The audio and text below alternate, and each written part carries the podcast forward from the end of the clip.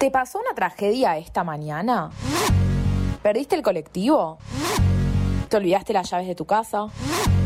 Ya fue, ¿no? ¿Y esta qué dice? Prendete a mañana y desconectate de todo lo malo. Todos los martes en Radio Éter.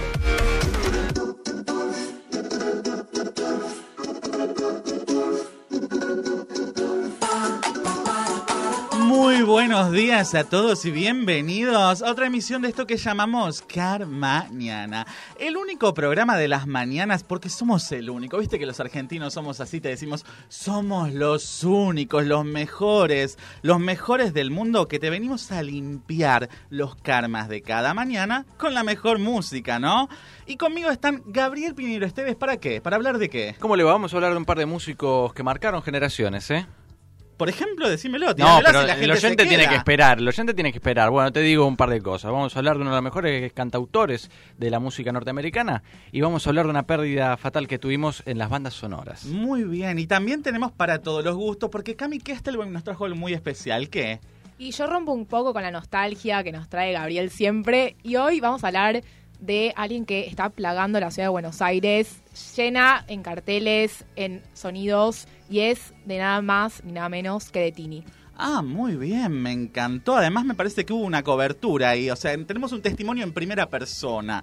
Vamos a tener para todos los gustos la música hoy, ¿sí? ¿Ok? Para todos ustedes que están en la oficina escuchándonos y dicen, no, voy a cambiar, pues si hablan de Dylan me parece un plomo, si hablan de Tilly, me... no, compartí, compartí, compartí la música y los gustos de todos tus compañeros. Si estás en casa solito, escucha, quédate atento a ver si coincidimos con vos en los gustos musicales o te invitamos también a sumarte a nuestros gustos musicales. Seguimos con todo en Car Mañana.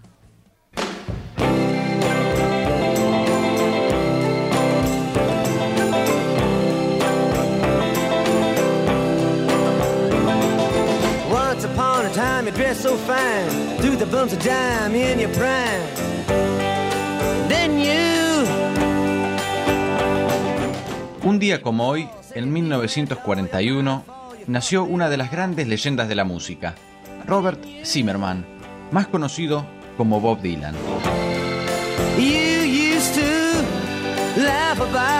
Autor de clásicos como Blowing in the Wind, Knocking on Heaven's Door y Like a Rolling Stone, elegida la mejor canción de todos los tiempos por la revista Rolling Stone, Dylan es uno de los pioneros en el género del folk rock, estilo musical que popularizó durante los 60s y que distintas bandas tomaron para sus trabajos.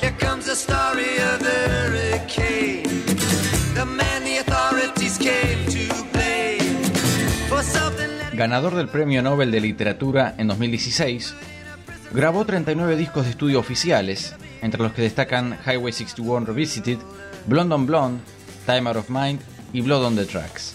Por otro lado, mucho de su material fue recopilado en una serie de álbumes llamados bootlegs, en español contrabando, ya que gran parte de sus canciones era pirateada por sus fans y comercializada en circuitos no oficiales.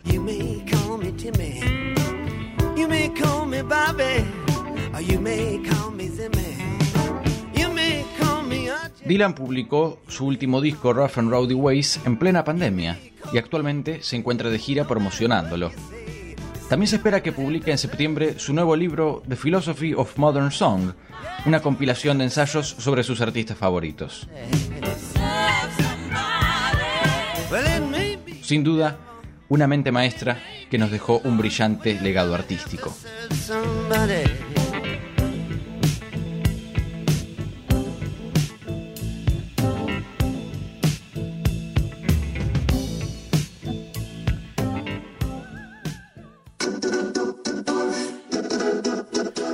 Qué buena la data, qué buena la data de Dylan, que además la trajimos a la mesa porque somos muy fanáticos de un Dylan Argento, que es el perro del presidente Alberto Fernández. Y como siempre, Gabriel Pineiro Esteves nos trae mucho de cosas kirchneristas, ¿no es cierto? Para Radio Keter, Radio Keter con K. A ver, contanos, Gaby, un poco de este trabajo sobre Dylan que me encantó y quiero saber más, más, más. El presidente nunca ocultó su fanatismo por Bob Dylan, es más, eh, muchas veces que lo hemos visto en el despacho presidencial en la Quinta de Olivos, vemos un cuadro de Dylan justo atrás suyo. Hablando de Dylan en la Argentina, Dylan vino por primera vez acá en 1991 y en dónde más se podía presentar. En el Estadio Obras, donde se estrenan todos los discos de las grandes bandas de rock eh, nacional. Y tenemos una cosa que Dylan tuvo, que es su mayor hit, Like a Rolling Stone. Una de las bandas más famosas, sin duda, del rock británico es, la- es justamente The Rolling Stones, ah, muy queridas acá en el público argentino. Los Rolling Stones vinieron a Argentina por primera vez en 1995, unos años justo después de la llegada de Bob aquí. Y en el 98 surgió algo que todos tenían la esperanza de que ocurriera. Tocaron juntos en el Monumental, sin aviso previo. ¿eh? La última vez que vino Dylan a Argentina fue en 2012, que hizo cinco Grand Rex llenos. Perdóname, ¿sabes qué pensaba? Un poco tarde me, me reacciono, pero hoy no estoy bien. Estaba pensando que ahora todo se anuncia, ¿no? Es como, bueno, va a estar elegante Contini, va a estar el Duki, no sé quién, no, el Duki no, cualquiera, ¿no? Pero va a estar elegante. sí, sí. ¿Al Duki también? Y sí, tienen... Qué bien, Tini, la puso toda. Spoiler. La puso toda. Pero digo, en ese momento que no había redes sociales, que nadie te lo vendía, porque ahí es una venta también. Digo, voy a ver al Duki que está con Igual, Tini. pero creo que estas personas no necesitan ningún tipo de publicidad. No, no, no, pero bueno. No, siempre- pero bueno, los tiempos han cambiado, ¿no? Estamos hablando de, vemos cómo se manejan hoy en las redes sociales y cuando vinieron los Rolling Stones y vino Dylan jamás se hablaba de Instagram, ponele. Pero además lo que habrá sido estar ahí y la sorpresa total de, de- de eso que se armó. Bueno, mucha gente lo que hacía era, como sabía que los Rolling Stones iban a hacer tres monumentales y Dylan venía también, mucha gente dijo, bueno, gasto un poco más y compro dos fechas para los Rolling Stones, porque se sabía la amistad entre Mick Jagger y Bob Dylan justamente y que podía llegar a ocurrir. Qué loco, ¿y cómo hacía la gente? ¿Que era una revista? ¿Cómo te enterabas en ese momento de la amistad? Y no sé, me, me- me cuesta pensarlo, me pongo en, en el lugar de, de- Y mirá que yo no soy joven, ustedes son más jóvenes que yo. Pero pienso eso, ¿cómo hacías para llegar a la información? Porque hoy sabés que son amigos por, no sé, el Kun Agüero y del Potro porque los ves haciendo un Twitch. En ese momento, ¿cómo te enterabas que Dylan era tan amigo de Mick Y en, Jagger? en esa época tenía mucha importancia la existencia de medios como MTV, por ejemplo, la- la- justamente la revista Rolling Stones, eh, o Rolling Stone en realidad, o las revistas nacionales como Pelo, eh, hacían muchas relaciones de estas cosas. Había muchos periodistas de investigación también que hablaban de estas amistades. Y era medio como jugar a, a la lotería, que dice, bueno, gasto un poco más de plata y voy a dos conciertos de los Rolling Stones. No me imagino cuántos saldrán en ese momento, cuántos salían, pero decir, bueno, ¿por qué estos dos y no el otro? Y si justo va el otro. Y es medio también Y lo que pasa hoy en día con los invitados. Es ¿no? un momento único por el hecho de que solo tocaron una canción que es Like a Rolling Stone. Vos estás yendo a un recital para verlo seguramente entero y estás esperando que ocurra solo una canción. Es la verdad fue uno de los eventos más importantes que tuvieron la música internacional en Argentina, sin duda. Hecho histórico que marcó entonces a la música en Argentina. Nos trajo todo este tema Gabriel Piñero Esteves. Pero vamos a seguir con más música en este especial de Car mañana. Vamos a ir con música de películas, bandas sonoras. A ver qué vamos a escuchar.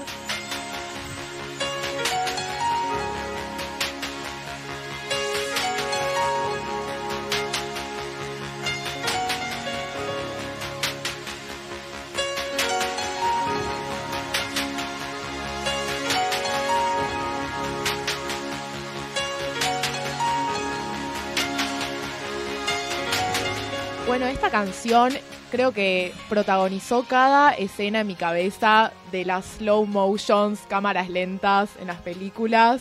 No sé si lo visualizan. Por supuesto, mucha serie y película de los 90, esa corridita a cámara buscando el objeto de deseo con esta canción de fondo que quizás muchos no sabían de dónde venía, pero la tiene incorporada en su cabeza. Así es. Bueno, esta canción la compuso el partido Vangelis. Vangelis era un compositor de bandas sonoras, también tecladista, tuvo sus discos de estudio, griego, eh, que tuvo una cierta popularidad más que nada en los años 80, aunque ya venía tocando desde los 70. Esta canción, que es para la película Carrozas de Fuego, ganadora del Oscar, es tal vez una de las más icónicas. justamente como decía Camila, las reconoce en escenas de, cámara lenta, esa gente corriendo, los que corren en la playa, ¿no? Y, y cómo después en el cine se va replicando ese momento. Como son momentos de canciones justamente, porque no es la escena a la que uno se acuerda, se acuerda de la canción de Vangelis en esta época. Y bueno, Vangelis falleció la semana pasada, nos enteramos de esta trágica noticia y queríamos compartir esto, ¿no? Cómo hay bandas sonoras que quedan en la memoria y no solo por una película, sino por su impacto en la hora de cómo se conecta con la escena, cómo, cómo influye en el público, cómo el público después va pasando el tiempo y se acuerda de esa canción y dice, bueno, es por acá, ¿no? Y esa es la importancia también de conectar las imágenes con los sonidos, especialmente, bueno, en- acá en este caso en películas, pero en muchos otros aspectos, de decir, nosotros estamos escuchando esto y nos visualizamos una escena. Entonces que pase eso es súper mágico y que hayan podido realizarlo es un gran mérito. Y yo no dejo de pensar en toda la plata que se habrán llevado, porque cuánta película, cuánta serie con esto de fondo, pero esta, pone la plata, pone la plata. Si era Argentina ni te llega, pero este se la llevó toda. Y sí, sí, la verdad que sí. Pero bueno, tenemos otra más de Evangeline, ¿no? Para escuchar, a ver.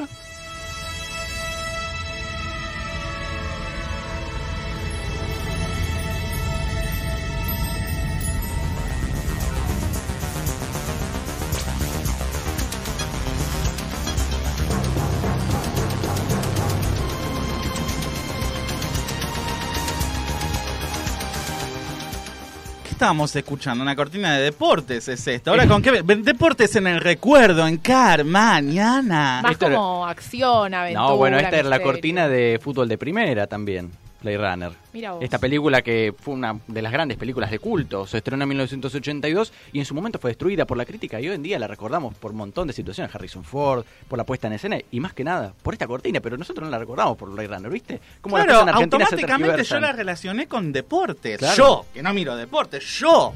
¿Entendés? O sea, entonces no me quiero imaginar el fanático del fútbol dice, ¿esto qué carajo es Blade Runner? Claro, no, bueno, y es como lo que hablábamos antes con Carrozas de Fuego. Nosotros le dimos la importancia por un programa deportivo, no por la película. Evangelis tuvo eso en varias de sus bandas sonoras. Por ejemplo, también la- una de las más conocidas, 1492, es recordada también por esa cosa heroica, la proeza de la llegada a América de Colón.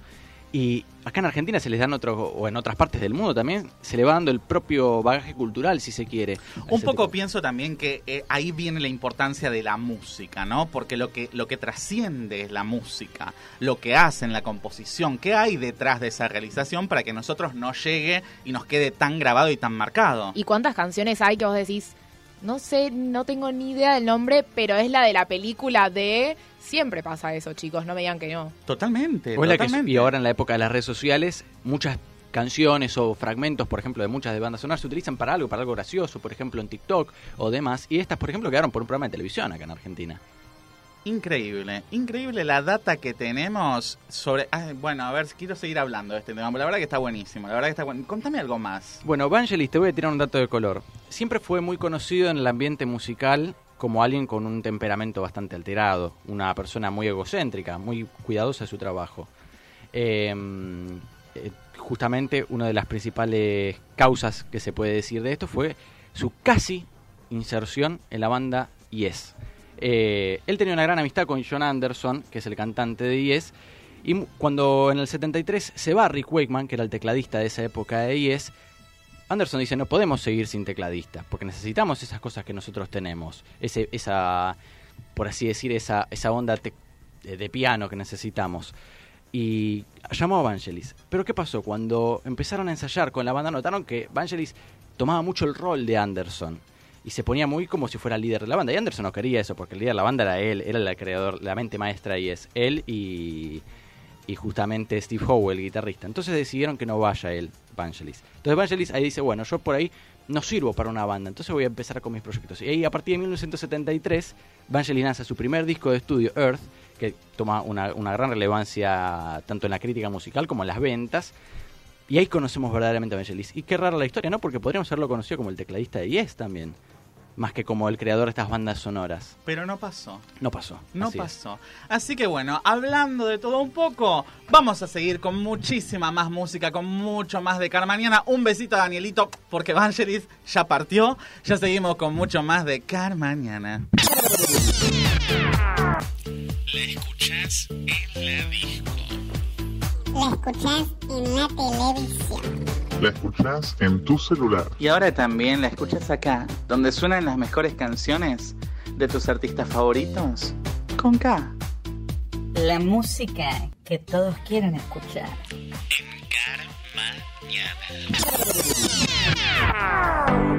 Conmigo te salimos de roce, nos llegamos antes de las 12.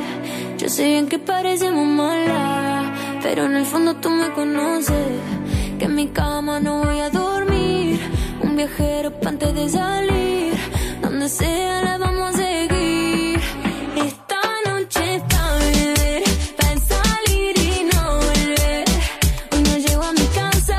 Ay, qué lindo lo que suena. Ahora sí se puso con todo car mañana porque estamos con Tini. Ah, la tenían en vivo a Tini. La los cagaba, imitaban a Tini, ponían a Fátima Flores haciendo a Tini. No, vamos a hablar de este recital que la rompió este fin de semana. A ver, Cami, contanos. Ojo, mirá si la tenemos acá, Tini. Tini, chicos, está afónica. Es increíble. Cubrimos este evento ayer, domingo, ayer no, el domingo, hace dos días.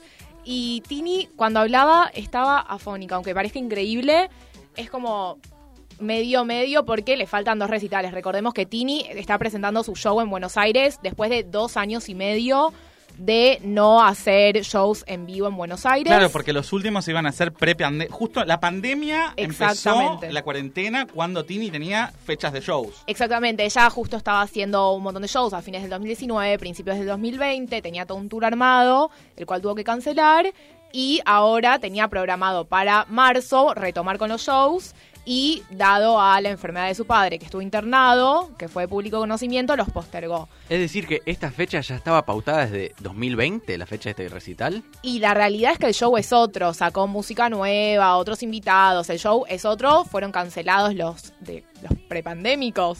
Claro, Eh, pensá que, por ejemplo, Elegante grabó en plena pandemia, fue todavía 2021 Sí, sí, todos los y no hubiera invitados. estado en el recital Claro. anterior. Todos los invitados que van ahora son de las canciones nuevas, los de las anteriores ya no están presentes. Es decir, que si yo en no son- 2020 quería escuchar a los que estaban en ese disco, entonces ahora me cago. Claro, te la perdiste. te Más la o perdiste, menos, sí. más o menos porque todos los del último disco llegaron a ir a los recitales del 2019.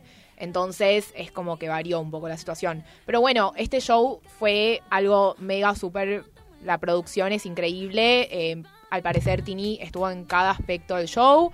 Pantallas, luces, fuego. Y que los que pagaron poco no la vieran. También estuvo metida en ese aspecto, Tini. Claro, bueno, hay muchas quejas alrededor de eso en el que los que están en campo decían, ¿para qué pagué esto? Es una estafa, estafa piramidal, de todo un poco. No se ve. Y además teníamos a la Reta y a la Bullrich ahí. ¿Cómo no pusieron No, un no, poco fue de orden? todo el mundo. Realmente todos los famosos fueron eh, y realmente, realmente fue un show espectacular y cantó todas sus canciones, un show de dos horas, bailó, cantó y cada día lleva un invitado distinto.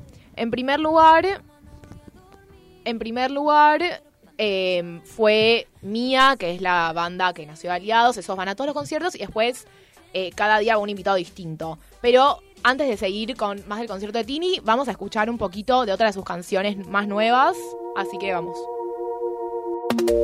Me soñé contigo otra vez y me tocó llamarte. No sé qué me hiciste, no puedo dejar de pensarte. Bebé, apareciste en mi vida y ahora te besaste. Solo quiero ver, solo quiero besarte. Yo sé que tú, tú, tú sientes todo cuando bailo así, sí, sí. Me pego pa' dejarte la fácil. Tú eres mi fantasía. Te tengo ganas desde el día en que te conocí. Yo sé que tú, tú, tú sientes todo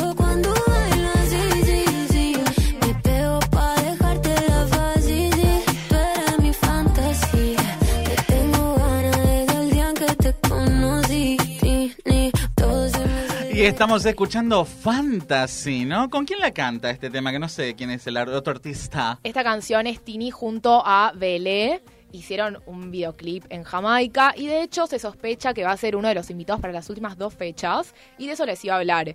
Eh, Tini, algo que destaca siempre su show es que lleva a todo el mundo y digamos, un show en el hipódromo de Palermo, ¿quién no quiere ser parte? Entonces, como les contaba antes, a todos los shows eh, hasta el momento fue este dúo musical Mía y en adición a eso, eh, al primer el primer show fue elegante, después el segundo fue Kea, y se dice que para el 28, que es la última fecha en Buenos Aires, antes de que empiece el tour, va a ser la mega producción, que va a traer a Morat desde Colombia, que va a traer a este chico Belé al que estamos escuchando, que va a traer a Duki, a María Becerra, toda la gente top del momento. Pero ¿no? ¿sabes qué quiero yo? Quiero ponerme en modo fan. Yo no pude ir, hay gente que tampoco pudo ir. Entonces, la cobertura está buenísima, pero quiero saber cómo lo viviste vos que fuiste. Porque estabas tipo fanática, ¿o no? Y un poco sí, digamos que no. Cuando estás ahí y escuchás las canciones, además, ¿a quién no le gusta esta música que te pone de buen humor? Bueno, acá más enseñas, eh, este chico no pertenece a esta generación.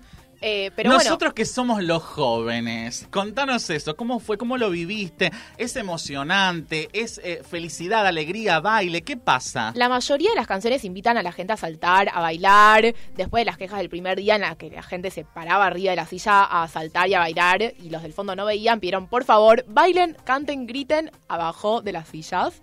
Pero es muy festivo, casi todo está medio remixeado. Las canciones eh, versión remix, como más rápidas, para generar esto más bailable. Y hay una parte del show en la que Tini se sube a su Tini móvil, entre comillas, así se lo llamó, para atravesar una parte del hipódromo y poder llegar a otro sector, como otro escenario, en el medio del hipódromo, rodeado de toda la gente, y ahí cantaba las canciones más lentas, eh, todos prendían sus linternas y se generaba un momento más como nostálgico. Y de hecho, Algo en- para mí.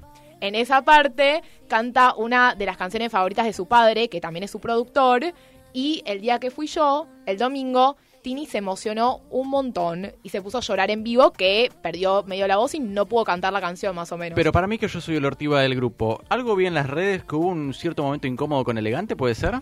Así es. También lo seguimos por las redes porque fue el día sábado y como dije antes, yo fui el domingo a cubrirlo, pero lo que sucedió es lo siguiente.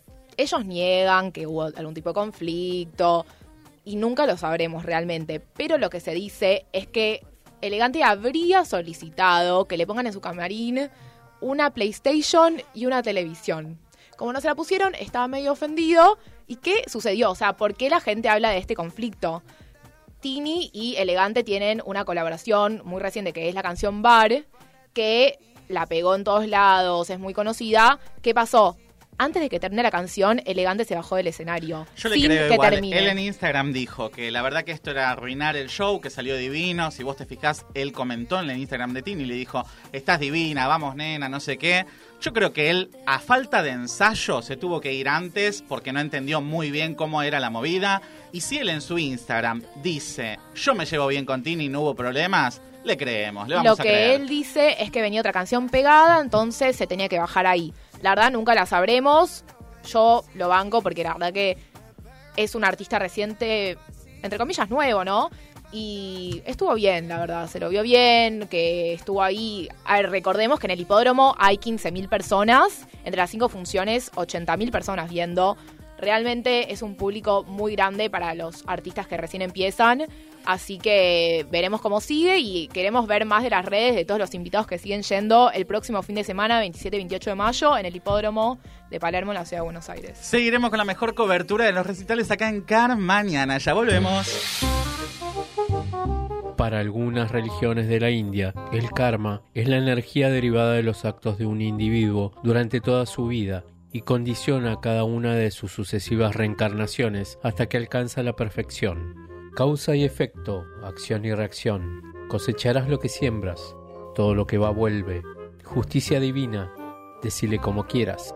Carmañana, todos los martes por Radio Éter. Bueno, bueno, bueno, estamos llegando al final de este especial musical. Yo me voy a poner en el medio de todas las generaciones y voy a decir algo. Este fin de semana, ahora, a partir de las 12, pueden conseguir entradas para ir a ver a Nacha Guevara haciendo un especial de tangos en el CCK. Es información verdadera, ¿eh? No estoy mintiendo. Entran a las 12 del mediodía y pueden conseguir su entrada gratuita. Yo extraño mi ciudad, las luces de mi ciudad. Nos vamos con el sorteo y ya volvemos a cerrar cada mañana.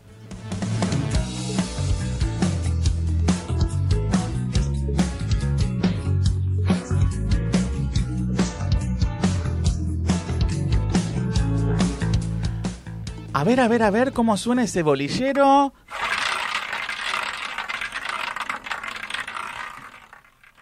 Y el número es el 17. Han cantado línea. Continuamos a bingo. Nos despedimos de Car mañana con Swedish House of Mafia and the Weekend Mod to a Frame. Hasta la semana que viene.